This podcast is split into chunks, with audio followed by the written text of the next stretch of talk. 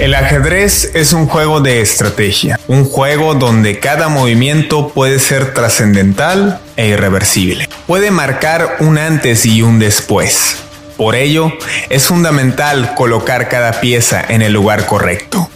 Es así como se mueven las decisiones de los grandes líderes del planeta. El escenario geopolítico es un tablero donde hombres fuertes buscan crear prosperidad para sus naciones donde las potencias buscan crear alianzas y zonas de influencia. La lucha eterna entre capitalismo y socialismo adquiere otro sentido en este siglo XXI.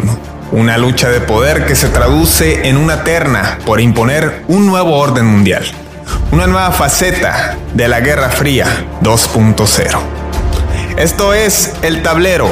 la nueva Guerra Fría.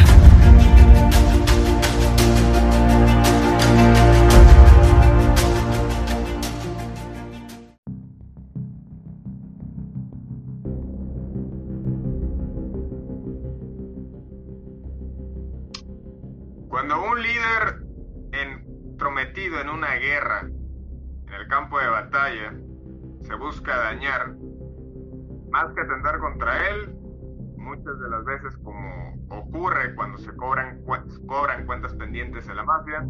se ataca a la familia. Y si bien al parecer no era precisamente el objetivo, así fue como le cobró factura a uno de los hombres más cercanos a la presidencia rusa. Estamos hablando de Alexander Dugin, un hombre muy cercano a Vladimir Putin, quien recientemente sufrió la pérdida de su hija, consecuencia de un atentado realizado mediante coche bomba. Muchas interrogantes quedan y naturalmente que uno pensaría lo que está señalando la Fiscalía o el Servicio de Seguridad Interior de Rusia, el FSB, antes parte de la KGB, de que la inteligencia ucraniana está tras este atentado y que incluso ya tiene identificado a quién sería la autora material de los hechos. No obstante, llama la atención cómo se fue articulando toda esta escenificación, tomando en cuenta que venían de una fiesta, eh, al parecer donde habían pronunciado discursos, recordando que la hija de Alexander Dugin, Daria Dugina, era una importante periodista muy influyente en medios de ultraderecha nacionalista, que al parecer está en contra de la ultraderecha ucraniana, que sabemos que tiene raíces neonazis y que así se define y se ha quedado de manifiesto en el famoso batallón de Azov, que más de una vez lo señaló puntualmente. Líder de Donetsk, la disidencia de Ucrania ya se manifestó a favor y mostró sus condolencias de la pérdida de la hija de Dugin. Ahora, ¿qué le tocará hacer a la administración Putin? Estados Unidos mandó sus condolencias también. ¿Se puede tomar actos de venganza? ¿Es parte de la guerra? ¿Estas víctimas son parte de esta guerra entre dos países que tienen raíces en común, que prácticamente son primos, hablando genealógicamente? No sabemos si podremos considerar esto como un ataque dentro de la guerra en Ucrania, pero sin duda es un hecho dentro de la nueva Guerra Fría. Bienvenidos, gracias por conectarse con nosotros. Les saluda Fidel Gastelum, me acompaña como de costumbre el licenciado Armando Arjona. Jefe Armando, ¿cómo estás? Te saludo con gusto. Buenas tardes, Fidel, y un fiel saludo a toda nuestra audiencia. Y hoy vamos a discutir un, un incidente el cual está relacionado a todo el conflicto en Ucrania y sobre todo las relaciones entre Ucrania y Rusia. Vamos a hablar sobre el atentado, el cual pues tuvo como saldo la muerte de Daria Dugina, la hija del filósofo Alexander Dugin, que viene siendo uno de los más influyentes pensadores dentro de, de Rusia. Cabe destacar que pues, su carrera pues, ha tenido mucho, la publicación de muchos libros, entre ellos los cuales pues, establece una visión muy auténtica de lo que viene siendo las relaciones de Europa y Asia y sobre todo el establecimiento de bloques en los cuales pues traen lo que viene siendo. Ah, no, verdad, no, ese no no, establecen bloques económicos partiendo de lo que viene siendo pues un mundo unipolar a un mundo ya tripolar o multipolar, como el libro establece. Así que hoy vamos a discutir un poco sobre el trabajo de Alexander Dugin, sobre todo su influencia en lo que viene siendo el conflicto en Ucrania y sobre todo su movimiento ideológico que ha inspirado a lo que viene siendo la política exterior del Kremlin y sobre todo también el trabajo de, de su hija, Daría, la cual fue un trabajo muy notable en lo que viene siendo la política interna rusa y sobre todo también publicando material de investigación, entre ellos un libro próximo a publicarse autodenominado Z, como se puede ver en los diferentes vehículos de la operación militar especial de Rusia, y sobre todo pues indagar un poco en las repercusiones de qué es lo que podría pasar y, y cómo podría actuar Rusia ante estos sucesos. Llama la atención los titulares que se observaron una vez confirmada esta noticia en los principales medios internacionales, donde calificaban a Alexander Dugin como cerebro, ideólogo, influyente, padrino, distintos calificativos para, vamos, explicar el, el nivel de influencia que tenía hacia Vladimir Putin en la política interior y en la política exterior, al grado que algunos señalan que fue él el detonante para que Putin decidiera finalmente invadir Ucrania. Ahora te pregunto, Armando, eh, ¿cómo interpretar este atentado? ¿Es eh, una cuestión terrorista? ¿Es una cuestión dentro de la guerra? ¿O es un mensaje de advertencia ante lo que ha ocurrido en Ucrania? Este suceso como lo que es. Fue, esto fue un asesinato. Así lo determinó lo que viene siendo la misma Comisión de Investigación de Rusia.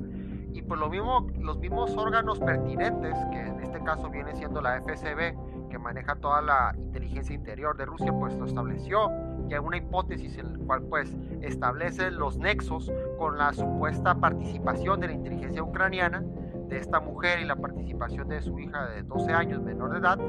en la cual pues establece que mediante,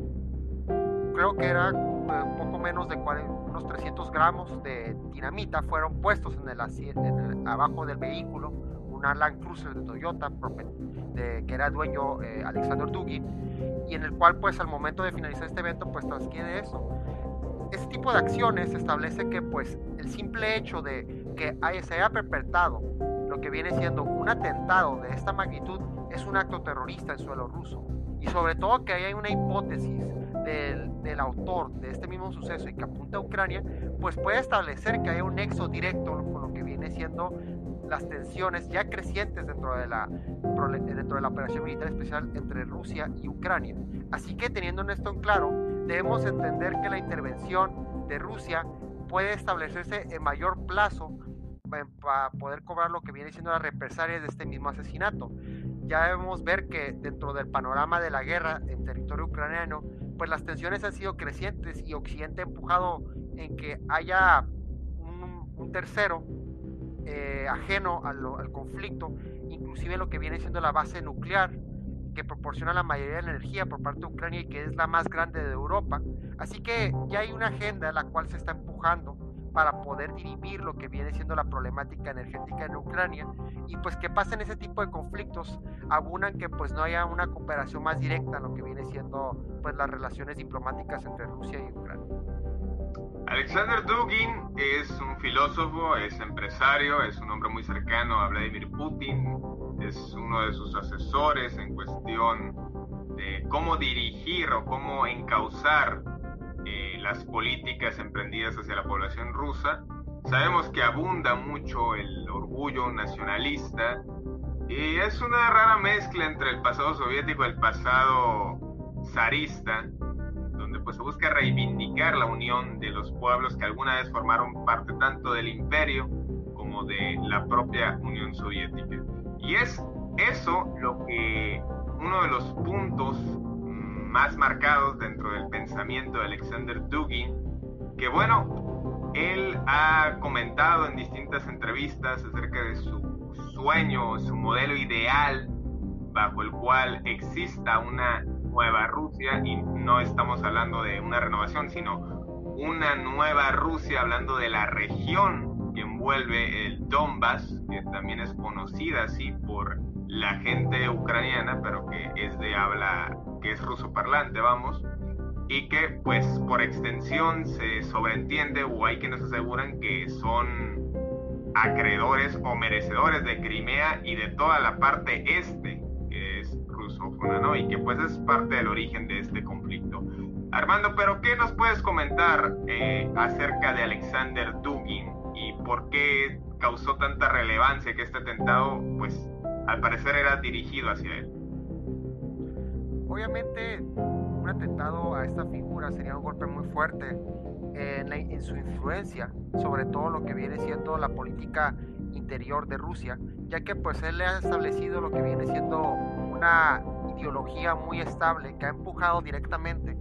al apoyo a diferentes partidarios dentro de Rusia para poder seguir lo que viene siendo esta visión, esta Rusia que se estableció en lo que viene siendo a inicios de la anexación de Crimea, de la anexación de Crimea. Así que el entendimiento por parte de la población ruso parlante en el exterior, fuera de Rusia y sobre todo al interior del país, pues ha hecho que desde que se llevó a cabo la anexación de Rusia, pues más rusos se encuentren identificados en este pensamiento, en esta ideología.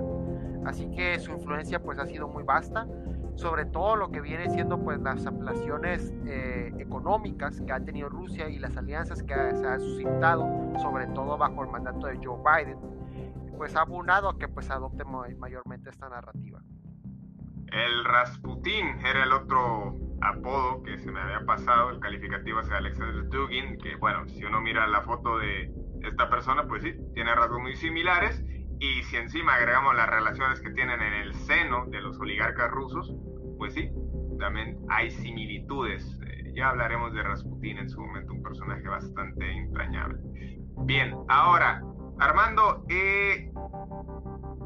¿Qué te parecen las expresiones casi inmediatas tanto del gobierno ucraniano como del gobierno estadounidense? Que bueno, pues ahora sí que aplicaron la de Vicente Fox, mandaron al vocero, a Ned Price, a mandar condolencias y a condenar el, el acto. Eso sí, mentira a su aliado, en este caso Ucrania, que el propio asesor de, de seguridad de Volodymyr Zelensky, el presidente ucraniano, pues declaró que ellos no son un estado criminal, tal como ellos señalan que es Rusia, que por ello no estarían involucrados en un acto de semejante magnitud. Entonces, ¿cómo interpretar esto y pues a qué nos llevará dentro de las relaciones ruso-ucranianas que ya de por sí, pues ya no sé si estamos en guerra activa, cese al fuego, es decir, no hay un combate activo, pero pues hay ataques esporádicos en distintos momentos. Pues el ataque más fuerte se vio el día de la independencia ucraniana, entre el cual pues hubo un bombardeo a una estación de trenes. Pero en sí no ha habido lo que había sido pues un cese al fuego directo eh, dentro del suelo ucraniano. Debemos entender que ahorita, ahorita en la actualidad el mayor problema dentro de la sociedad ucraniana pues ha sido el tema de esta planta nuclear la cual pues está bajo operación ucraniana, pero rodeada bajo fuerzas rusas. Y yo lo veo como un punto el cual pues tiene que encontrar un diálogo, ya que pues cualquier altercado, o sea, cualquier bombardeo cercano a esta, a esta planta, cualquier podría llevar lo que viene siendo un incidente nuclear. Así que no es cualquier cosa que se pudiera tomar. Yo creo que ese tipo de incidentes, más allá de abonar las nulas avances en lo que viene siendo el diálogo las delegaciones ucranianas o rusas, pues van a dividir más y mucho más en la actualidad, ya que Estados Unidos pues acaba de aprobar enviar ahora el envío mucho más grande de armas y también lo que viene siendo eh, Estados Unidos va el envío de más armas. Así que básicamente lo que podemos ver por parte de Occidente es de que el conflicto continúe por este, por este constante envío de armas y sobre todo incluyendo lo que viene siendo Alemania, enviando 30 tanques. Es muy interesante ver cómo, cómo en suelo europeo podemos ver a un primer ministro alemán subiéndose a un tanque en menos de 100 años de lo que viene siendo la Segunda Guerra Mundial por el conflicto de. Es algo muy impresionante, mucho más, pues viendo todos los desenlaces que llevó a cabo pues toda la Guerra Fría. Así que la problemática dentro de Ucrania y Rusia, dentro de, del suelo europeo, en materia diplomática, pues no es, una, no es algo que lleva un avance. Sí ha habido un avance en lo que viene siendo la, partida de los puertos para suministrar granos a diferentes puntos, incluyendo el cuerno de África, que sufre a, hambruna. Pero pues no ha habido un avance en lo que viene siendo la, el cessar-fuego en territorio ucraniano porque no se puede llevar a cabo un punto medio en lo que viene siendo la partición territorial de esto mismo. Y ese tipo de conflictos como lo que pasó con la hija de Alexander Dugin, pues más allá de llevar a cabo a un diálogo, solamente divide más lo que viene siendo las opciones diplomáticas. Al momento las líneas de investigación que se manejan, eh, está el caso de una mujer de la ciudad ucraniana de 29 años que estaba, ya tenía 12 meses residiendo en Moscú y al parecer siguiendo los pasos. No sabemos si propiamente Alexander Dugin o en este caso su hija ya fallecida. Y la mujer se presume que huyó a Estonia, país vecino de Rusia, que, bueno, ellos desde 1991 tienen una fuerte política antirrusa, tal es así que los ciudadanos de esa nacionalidad que por, tuvieron que emigrar no les reconocen dicha nacionalidad, pero les permiten habitar dicho país. Y bueno, ahora que se ha exiliado, pero que la justicia rusa la, en algún momento habrá de reclamarla si es que la investigación toma su curso, pero lo que llama la atención es la aparición o la mención del ejército de liberación rusa, que pues sería como una versión de lo que alguna vez fue la rebelión chechena, que a la fecha pues se ha mantenido en una tregua, en vamos, en un diálogo constante que ha tenido Vladimir Putin con los líderes chechenos, donde han tenido su territorio y su reivindicación y reconocimiento como tal, pero ahora se habla de otro grupo disidente que estaría detrás de el, el asesinato de Daria Dugin. Así que hay muchas hipótesis en la actualidad, sin duda. Realmente debemos entender que ese tipo de, este tipo de asesinatos pues obviamente dañan lo que viene siendo la cúpula de poder dentro de Moscú, ya que pues no es cualquier figura al cual pues están sirviendo ese atentado, mucho más la persona a la cual llevó a cabo esto mismo, los autores intelectuales, no tanto lo que es, los autores que llevaron a cabo el atentado físicamente, pues van a llevar a, se tiene que llevar a cabo el esclarecimiento de los hechos para poder ver quién son los responsables y sobre todo ver a dónde va a desembocar esta problemática, ya que pues la Federación Rusa pues actual ha tenido una postura muy fuerte en querer resolver esta problemática y sobre todo pues las los diferentes aliados de la Federación Rusa pues han pronunciado de esto mismo y pues han lanzado en en opiniones muy concretas en quiénes son los autores. Todo apunta que es a Ucrania lo que, a lo que se pues, ha mencionado en diferentes portavoces de diferentes aliados de Rusia, pero pues no se ha habido a cabo lo que viene siendo pues un, esclarecimiento claro de estos mismos sucesos, que pues progresivamente se va a desembocar lo que viene siendo la verdad de esto mismo, pero entre que se resuelve esta problemática va a ser interesante ver cómo Ucrania va a tomar a, va a, tomar a cabo esa tensión de, del momento en el cual sale la verdad de los hechos para ver qué postura va a tomar y si continúan estos atentados. En tu opinión personal, Armando, y sin tomar, sin tomar partido, de comprobarse esto, ¿le quedaría a Ucrania crédito para seguir siendo ese país víctima? Y lo hablo con la mayor seriedad y tratando de mantener la objetividad le quedaría crédito a Volodymyr Zelensky el pedir ayuda ante el ataque y la agresión rusa, que ha sido evidente. Pero digo esto porque el gobierno ucraniano ha tomado actos de represión contra personas de ideología rusa o de habla rusa, sin tener que necesariamente ser separatistas, en territorio ucraniano. Acá estamos hablando de un ataque en territorio ruso. No, y así como sucedió ese atentado ya contra una persona, pues ejemplos ha habido muchos, pues. Los mismos ataques en Crimea, los cuales pues fueron fueron ataque en territorio ruso, ¿no?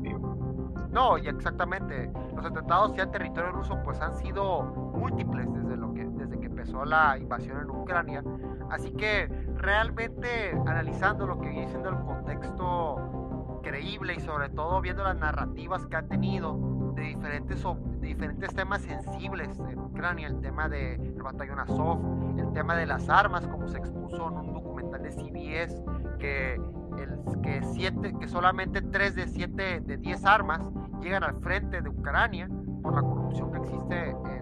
dentro del gobierno ucraniano. Y ya que una, que una televisora con el peso de CBS en Estados Unidos tenga este tipo de opiniones fuertes y que inclusive el New York Times establezca que el ejército ucraniano ha utilizado ataques de racismo contra sus mismos racismo, que es muy diferente al racismo obviamente, que es metralla, hay que establecer muy bien eso, contra su misma población,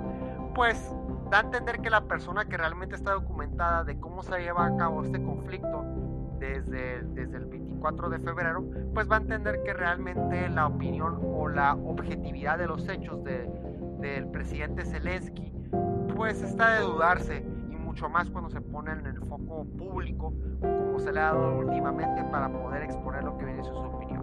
Sobre todo más ya que la población pues ucraniana es la que está pagando los platos rotos ya que pues múltiples ucranianos pues han tenido que salir de su país,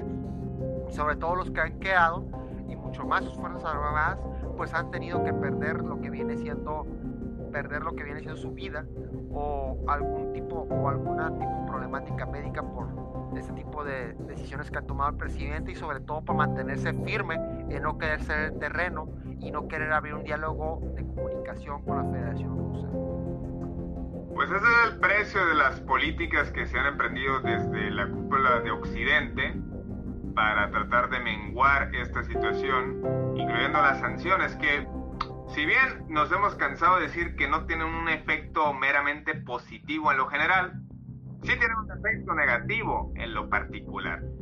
Y digo esto porque no es la primera vez que atentan contra un asesor o un miembro del círculo cercano de Vladimir Putin, y es que hace tres meses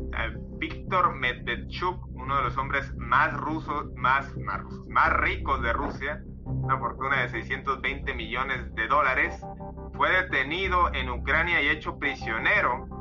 Y este hombre incluso en un video públicamente pedía la ayuda de Vladimir Putin o ser intercambiado con prisioneros ucranianos que estuvieran bajo el poder del el ejército ruso.